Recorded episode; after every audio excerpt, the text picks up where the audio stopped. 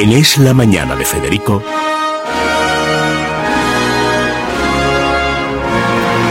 Preguntas a la historia con César Vidal y Federico Jiménez Los Santos.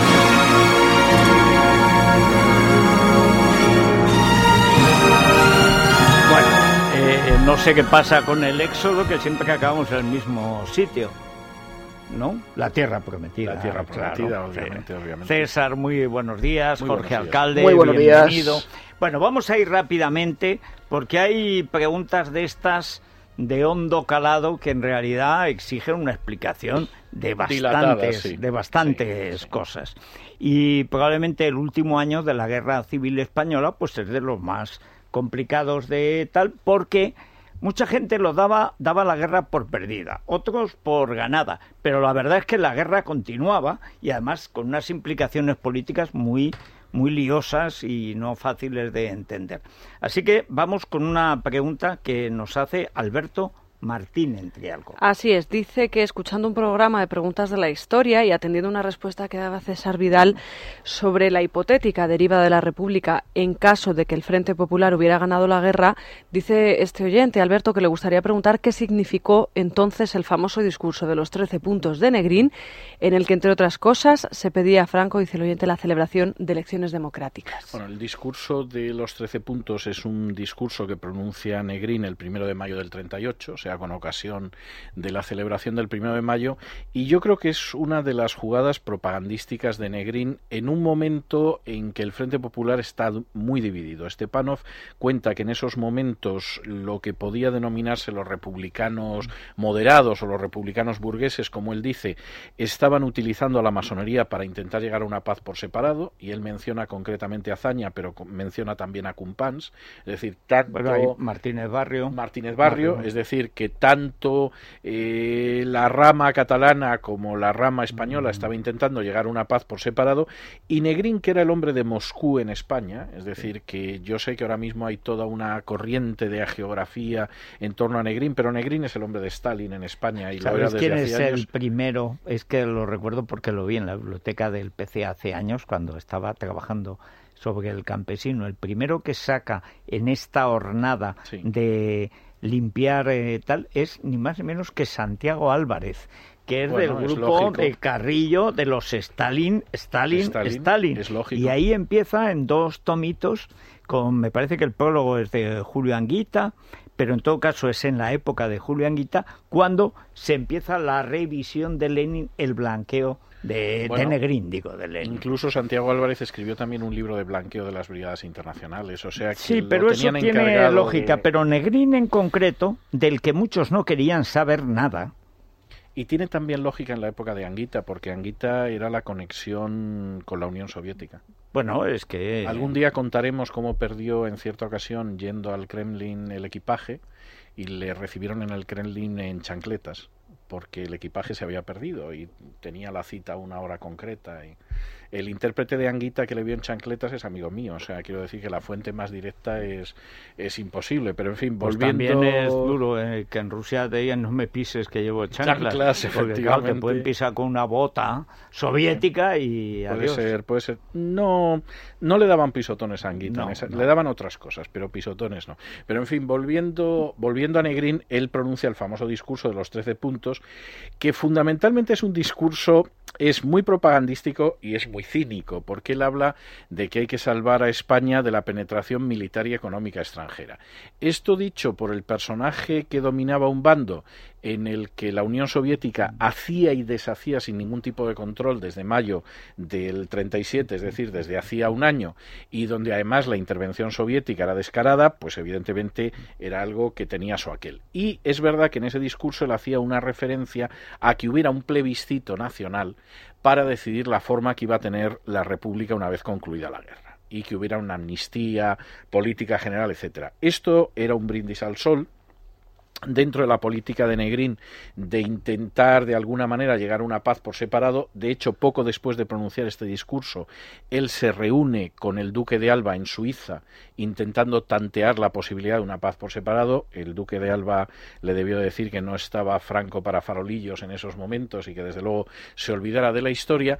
Y lo que sucede es que Negrín dará otro paso más en esa misma dirección durante la batalla del Ebro con la salida de las brigadas internacionales que ya eran muy poco internacionales porque en su mayor parte las brigadas internacionales estaban formadas por españoles y entre ellos, por ejemplo, Jesús Prados Arrarte, que luego sería catedrático de Economía Política en la Complutense de Madrid y es, es pura propaganda.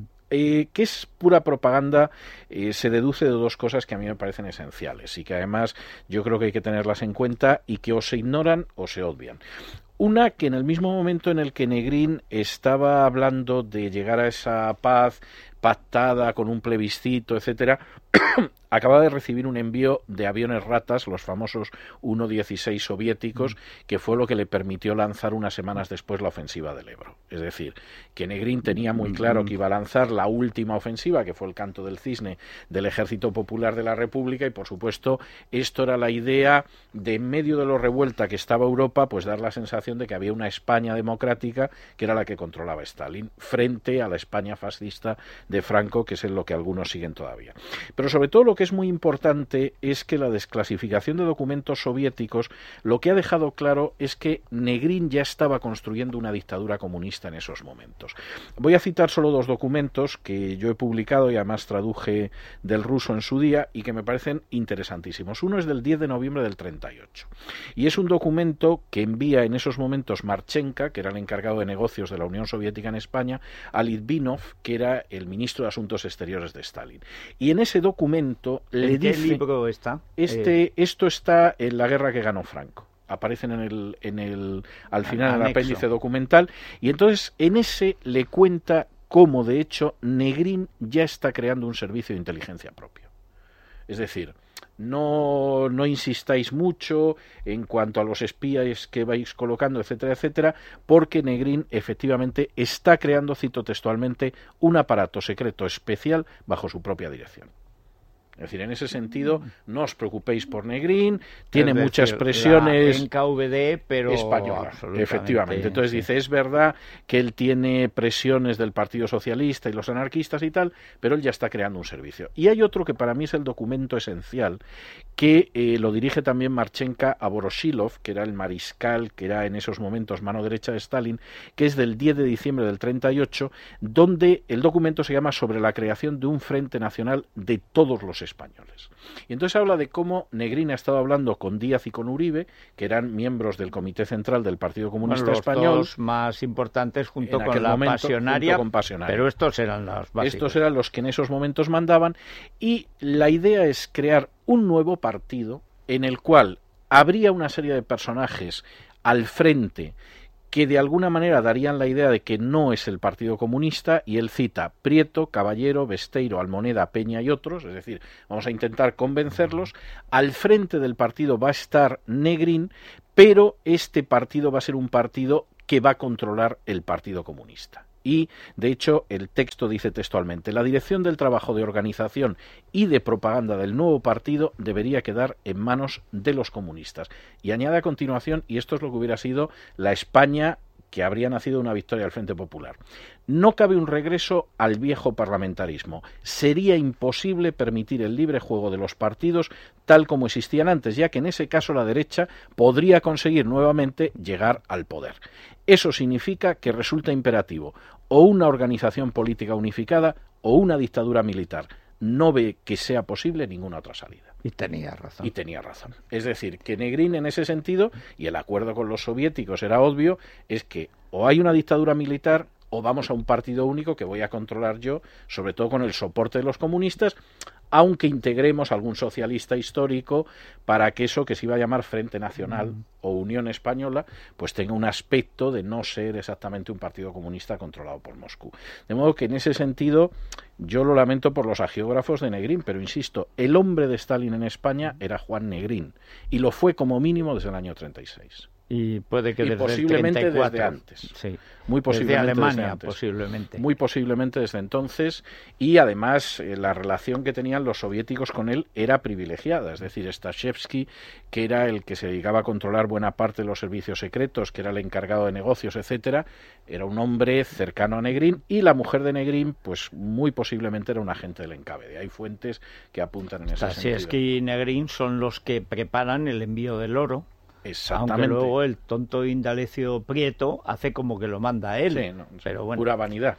hay otro dato añadido que me acuerdo, ya puestos a citar.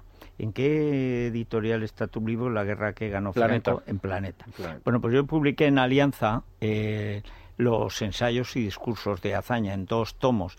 Y hay un discurso de Azaña, el último que pronuncia en, en España, que es el 14 de abril del 38, muy cerca. Y hay una competencia, en realidad, unos querían acabar la guerra, Sí. caso de Azaña, y otros querían continuarla según le convenía a Stalin, porque estaban en otra guerra, que no era la guerra civil española, era la guerra de la Comintern.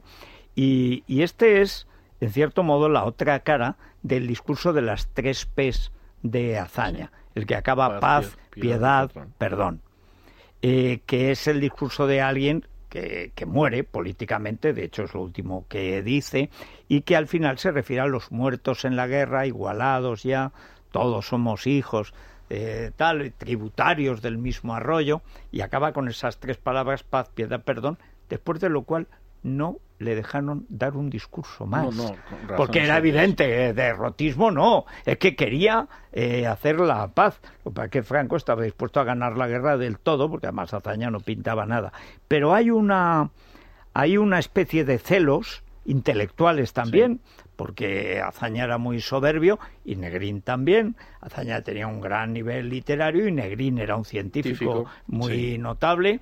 Y entonces sabía, como lo cuenta Azaña en sus memorias cuando hablan del Museo del Prado, había una rivalidad intelectual y personal entre ellos y, y el discurso de las tres P's eh, tiene el, el embés en los 13 puntos de, de Negrín, que es son las dos estrategias que se enfrentan en el golpe de Casado. y además con el gran problema de que Negrín consigue mantener la guerra prácticamente un año más. Él solo Sí, cuando, y el Partido cuando Comunista. querían, y ahí está el discurso de Azaña, liquidarla. Exactamente. Entre otras cosas porque eran conscientes de que estaba perdida. Por supuesto, pero eso ya lo dice Azaña a principio del 37, Sí. cuando todavía Prieto creía que... Bueno, Prieto ¿no? llega a esa misma conclusión después de Teruel. Sí, es decir, en sí. Teruel es donde la conclusión es que esta guerra no se puede ganar y por lo tanto hay que intentar salir de la mejor manera y por supuesto Negrín no está dispuesto, entre otras cosas porque él recibe órdenes de Stalin y a Stalin le viene muy bien el lío español para negociar Hombre, situaciones. fíjate con los en este nazis Europa. perfectamente. Le vino de maravilla, sí, sí, es cierto. Bueno, Tenemos segundo, una pregunta de nazis, sí. Sí, hay, Sí, mira de que Segunda Guerra Mundial. claro, El otro día- son tan elegantes, sus acciones fueron atroces, pero hay que reconocer que de uniforme Sí, no, eh, difícil de elegantísimos, superar, ¿eh? sí, Sí. sí. Pero especialmente seguida eh, después el post y muy bajado de aquella pregunta, ¿os acordáis de ese elemento negacionista, Sí. de ese señor que negaba la existencia del exterminio? Hoy tenemos otra pregunta que hace eh, a este oyente llegar hasta otra conclusión. Dice así, es Julio García y dice, si el objetivo del régimen nacional socialista alemán era el exterminio masivo de judíos, no comprendo para qué crearon los campos de, de concentración, para qué finalidad los mantenían vivos en vez de ejecutarlos directamente y si no les habría sido más sencillo matarlos con arma de fuego en vez de crear un complejo sistema de campos de concentración. Me imagino que este oyente quiere saber más para qué servían sobre esta realmente. cuestión. Sí, yo creo que es una buena pregunta y además tengo que decir que los campos de concentración no se crearon inicialmente, no su misión fundamental no era inicialmente el exterminio de judíos. Vamos a ver, fundamentalmente eh, con el régimen nazi hubo tres tipos de campos de concentración. Los primeros campos de concentración que se crean nada más llegar Hitler al poder en el mismo año 1933 y que pone en funcionamiento Göring eran una copia exacta del Gulag. Es decir, eran campos para trabajo esclavo y teóricamente para la reeducación de los presos. Es decir, donde de alguna manera algunos se reeducaban, había muchos que podían morir trabajando y era un trabajo esclavo. Y en ese sentido fue una copia del sistema soviético No, no la única, no ¿eh? la única, también el gas. No la única, también el gas fue una copia del sistema soviético con el agravante de que efectivamente, claro, no era tan fácil sacarle rendimiento al trabajo esclavo en tiempo de paz como había pasado en la Unión Soviética. Esos campos son, por ejemplo, Mauthausen, es el caso de Dachau, es el caso de Buchenwald, y otros campos donde estuvieron, por ejemplo, prisioneros de guerra españoles que no eran campos de exterminio, aunque las condiciones, por supuesto, se llevaron por delante a millares de personas. En segundo lugar, hubo unos campos que ya se crearon empezada la guerra, que son los campos de la Operación Reinhardt y que sí tenían una finalidad de exterminio, y que fundamentalmente se crearon porque el exterminio eh, mediante fusilamiento era demasiado lento. Es decir, sí se había utilizado antes con los Einsatzgruppen y yo hice referencia la semana pasada a las cifras de asesinatos, por ejemplo. contaste y en tu libro El Holocausto queda muy bien explicado cómo al entrar en el este de Europa, donde además ya, ya no hay ninguna traba tipo ni moral ni tal, estos grupos van a matar. Pero claro, es que matan muchísimo, 900.000 llegabas sí, a yo calculaba que eran un poquito más de 900.000 en esa primera parte de la Pero es que era ametrallar, eh, y claro, era Eso es muy complicado, implica deshacerse de los cadáveres, y entonces se pasa en un momento determinado los campos y al gas. Los campos de la operación Reinhardt que son responsables aproximadamente de haber asesinado a unos dos millones de judíos en números redondos, son campos que funcionan durante un cierto número de meses y donde la gente entraba y moría, es decir, eran gaseados, se calcula que en unos 15 minutos desde llegar hasta que se habían convertido en un cadáver, con un pequeño retén al que se le conservaba la vida, porque lógicamente había que despojar a los cadáveres, había que sacarlos, etcétera. Y ese hay, es el caso. Hay una cosa, César, quizá yo creo que aceptando la buena fe de la pregunta, es que, claro, los testimonios son de los supervivientes. Obviamente los muertos. Bueno, no y de la documentación también. pero estaba pensando, pues, eh, lo de Milena, la que fue eh, novia de Kafka, su hermana Margarete, eh, Robert Newman, es decir, gente que sobrevivió a los campos, luego incluso algunos llegaron a sobrevivir al Gulag, que fue el caso de la Buber Neumann, sí. Que es muy bonito, eso está en Austral, me parece que está las memorias. Sacó el de prisionera de Stalin y de Hitler y Stalin, lo reeditó hace muy poquitos años el Círculo de Lectores. Eh, bueno, es que, claro, hay poca gente que sobrevivió, pero da la impresión de que sobrevivieron todos, porque claro, aunque fuera ese retén, que muchas veces eran comunistas. Bueno, y de ese ninguno. O sea, en los campos de la Operación Reinhardt, ni retén. Eh, sobrevivieron algunos, por ejemplo, de Sobibor, porque hubo una fuga que dirigió un oficial soviético. Hay una película sobre el tema, pero la mayor parte de, estos campos no quedó prácticamente nadie. Es decir, ahí fue excepcional. Es el caso de Chelno, es el caso de Belzec, es el caso de Sobibor, de Treblinka o de Majdanek.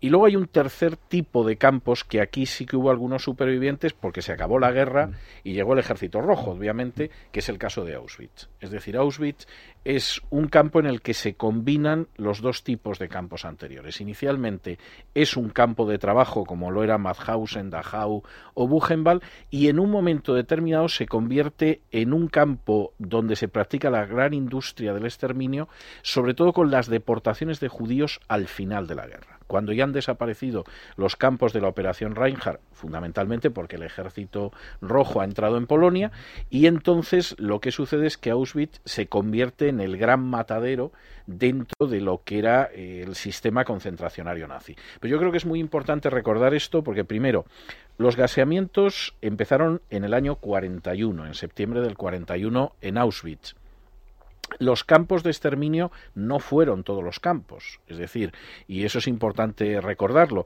Y luego había muchos campos que empezaron a funcionar antes de los campos de exterminio, donde fundamentalmente lo que había era un trabajo esclavo y las cifras de muertos por maltratos, por torturas, por ejecuciones, por hambre por exceso de trabajo eran muy elevadas, pero no eran campos específicos de exterminio, eran campos al estilo de, del Gulag.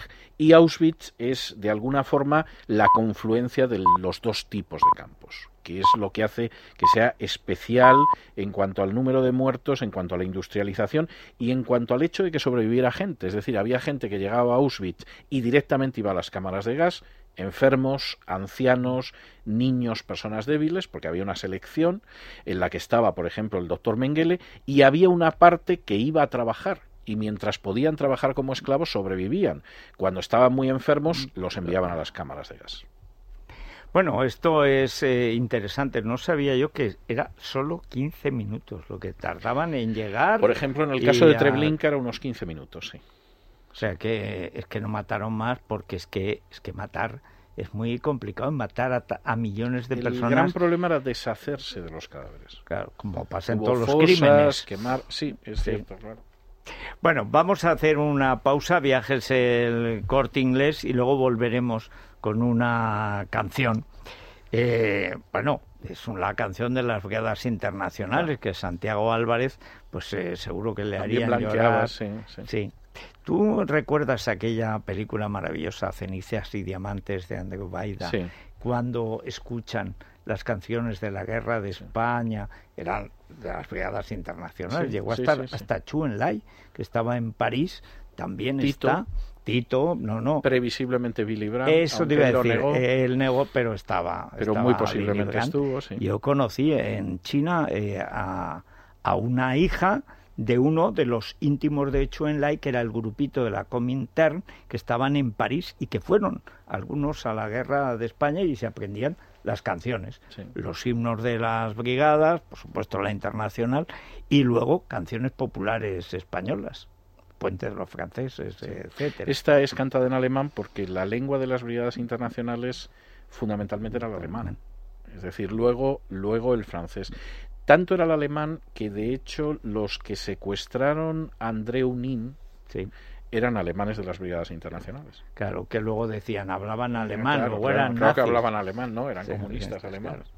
Bueno, Yo traigo el regalo perfecto para los niños con Viajes al Corte Inglés. Es esa semana que está celebrando Viajes al Corte Inglés de conmemoración del 20 aniversario de Disneyland París, Federico. ya son 20 años de parque, de este gran segundo parque dedicado exclusivamente a los niños y a los que tienen un espíritu o un corazón de niños. Hasta el 6 de marzo es la mejor ocasión para reservar salidas entre el 29 de marzo y el 7 de noviembre con descuentos que van hasta el 20%. Además, recuerdo que los menores de 7 años no pagan ni estancia ni vuelos. Yo creo que es la mejor ocasión para hacer un regalo a los pequeños de la casa y si queremos informarnos hay que llamar al 902 400 454 902 400 454 o teclear en el ordenador www.viajeselcorteinglés.es Semana mágica de Viajes El Corte Inglés que por cierto sigue patrocinando Alicante, puerto de salida de la vuelta al mundo a vela. Bueno, eh, una pausa muy breve. Volvemos con el himno de las brigadas internacionales. Nos cuenta César quién lo canta, etcétera. Y después eh, vamos a seguir, Jorge, con esa explicación de grandes inventores españoles. Hemos hablado de Peral, de, La Cierva, de toca, Torres, Quevedo. Ya terminamos ese trío. Nos va a dar pena dejar esta serie, pero bueno, nos lo pidió un oyente hace tres semanas y seguiremos contestando preguntas ya habituales a partir de la siguiente. Muy bien. wir im fernen Vaterland geboren, nahmen nichts als harten Herzen mit. Doch wir haben die Heimat nicht verloren, unsere Heimat ist heute vor Madrid. Doch wir haben die Heimat nicht verloren, unsere Heimat ist heute vor Madrid. Spaniens Brüder stehen auf der Barrikade. Unsere Brüder sind Bauer und Prolet.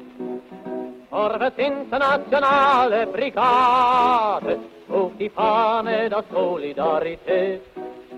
Vorwärts internationale Brigade, hoch die Fahne der Solidarität. Spaniens Freiheit heißt jetzt unsere Ehre, unser Herz ist international.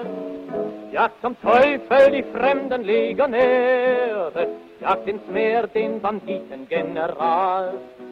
Jagt zum Teufel die fremden Legionäre, jagt ins Meer den Banditengeneral. Träumte schon in Madrid sich zur Parade.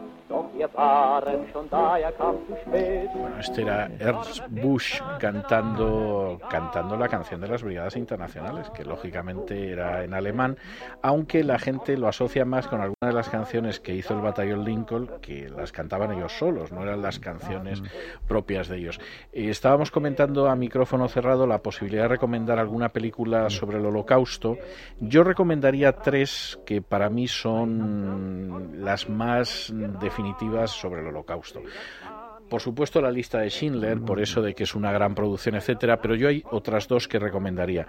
Una es La zona gris, que es una película no muy conocida sobre el holocausto, pero que a mi juicio creo que es la que mejor radiografía lo que era la realidad en los campos. Es una gran película, la, zona gris.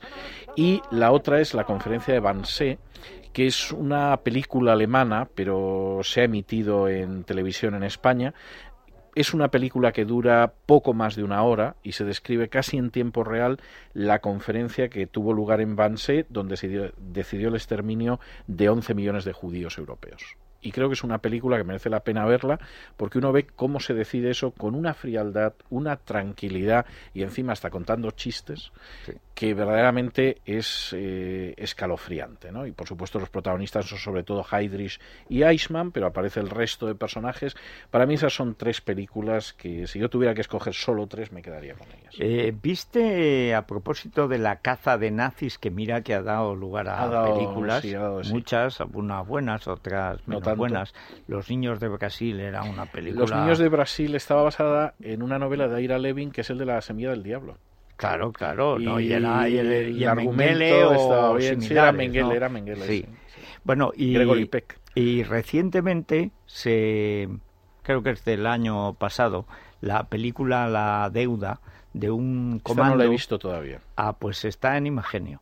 Se puede ver. Yo la vi la semana pasada y no me gustó, No te debo gustó. decir, pero no eh, pero sí me gusta, a diferencia de Múnich, por ejemplo, que me encantó. me A mí Múnich me gustó mucho. Buenísima película, pero este se plantea esta manía que tienen eh, ciertos judíos de ser culpables de que los maten, cosa que sucede cuando uno vive esa experiencia. Es decir, no es que los judíos sean... ¿no? Eso le pasa a cualquiera. Lo que pasa es que a los que los mataban eran a los judíos. Y de hecho hay gente que se suicida eh, de los grandes de escritores porque no pueden soportar el haber sobrevivido al horror. Bueno, ese sí es un elemento que no solo se produce en relación con el holocausto, pero que en el holocausto se ha producido de manera muy acentuada y es sentir culpa por haber sobrevivido mientras que otros no sobrevivieron. sí. Sí, es un fenómeno que se ha dado mucho. Ahí es muy curioso porque es un comando que trata de cazar a un médico que experimentaba con niños. Siempre están basados en historias reales, pero en el Berlín Oriental en la Guerra Fría.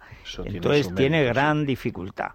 Y la duda es si realmente pillaron o no pillaron, o la propaganda del Estado, naciente Estado de Israel, necesitaba héroes y e historias heroicas, aunque no lo fueran.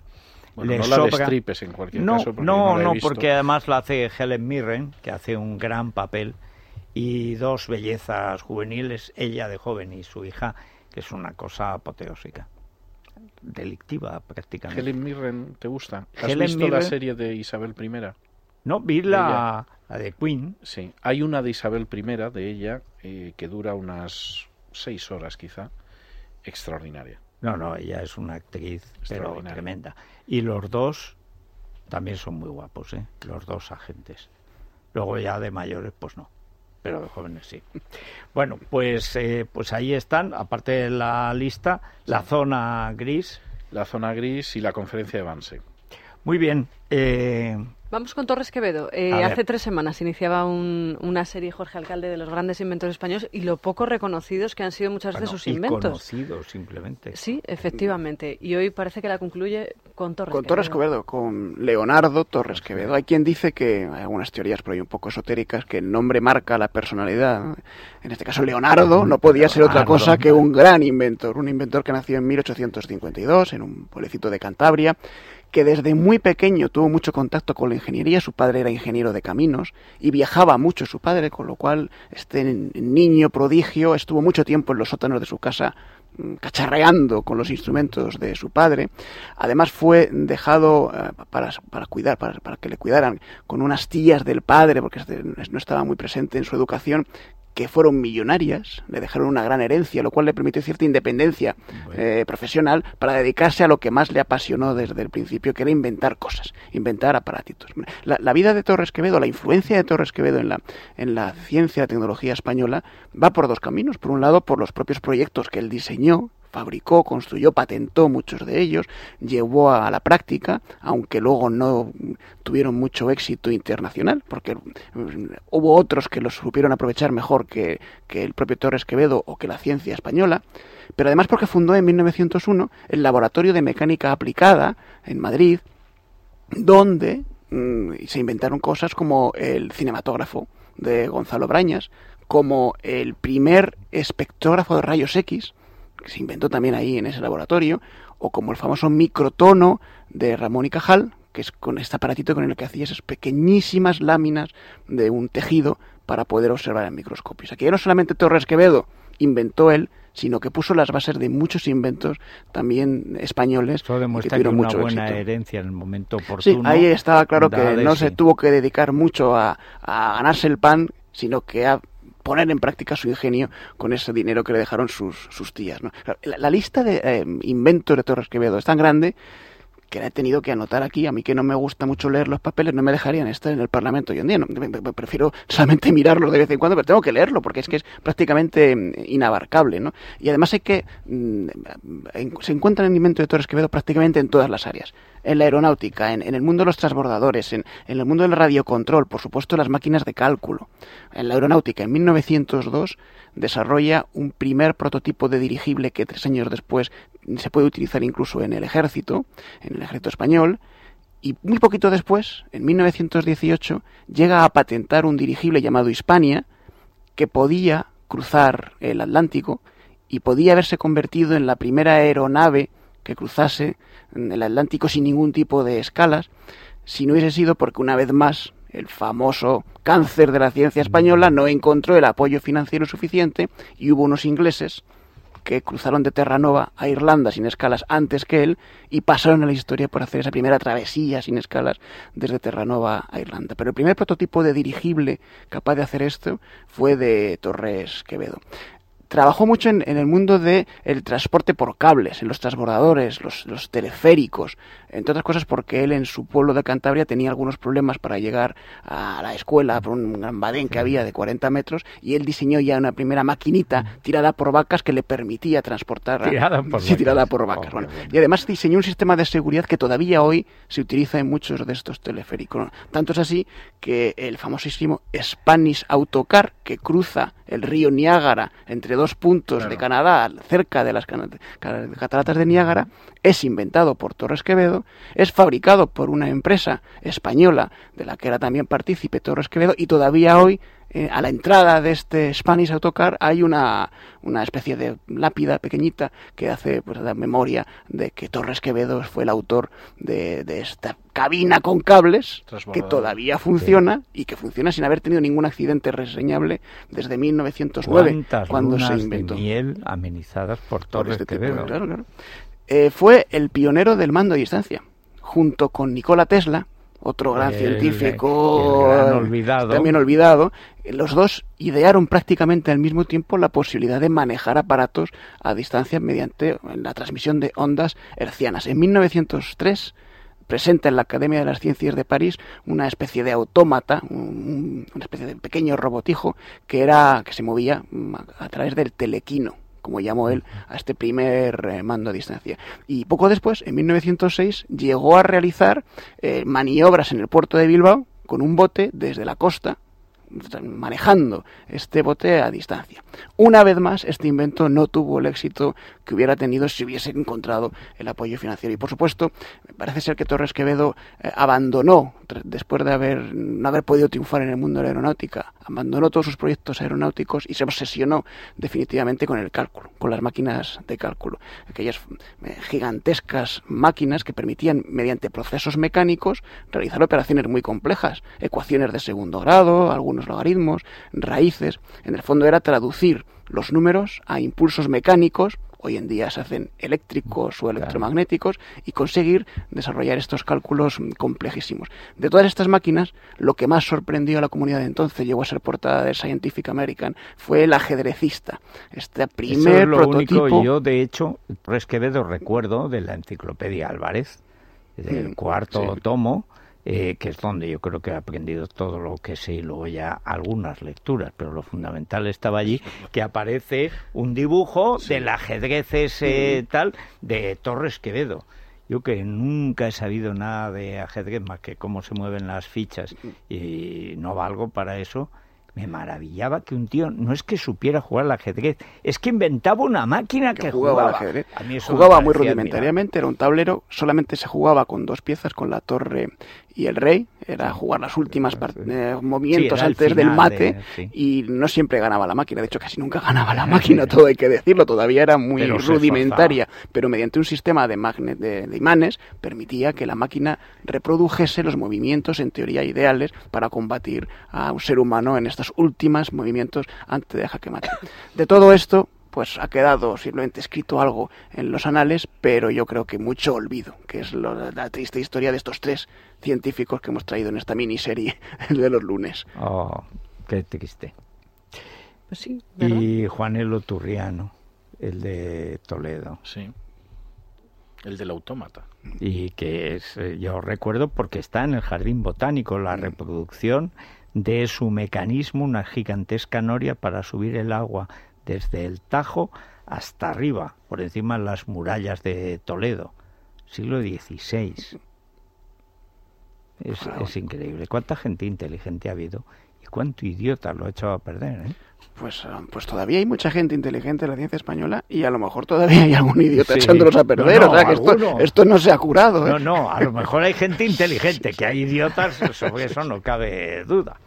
Bueno, vamos a, tomar adipesina, porque además hoy nos trae Alberto Fernández rico, Federico. una cosa atún encebollado. Uh, qué bien suena eso. Oh, a estas horas Con estos fríos, además. A los que nos gusta ponerlo encima del pan, pues claro, la adipesina nos va a ayudar precisamente a que no engorde tanto. Eso, primero no inflarse y luego adipesina. Dos comprimidos al día son elementos naturales, la fucosantina, la alga, wakame, la banaba, el té verde que drena líquido. El ortosifón, que también lo tienes. El ortosifón parece un invento de Torres ¿no? Es todo natural. En cualquier caso, lo que tenemos que hacer es dos adipesinas al día bajar un poquito las calorías, es decir, la mitad del pan y un pelín de ejercicio. ejercicio, moverse. Y ya está, cuidarse, Federico, y con adipesina de Fitobit es posible. Pues a la receta.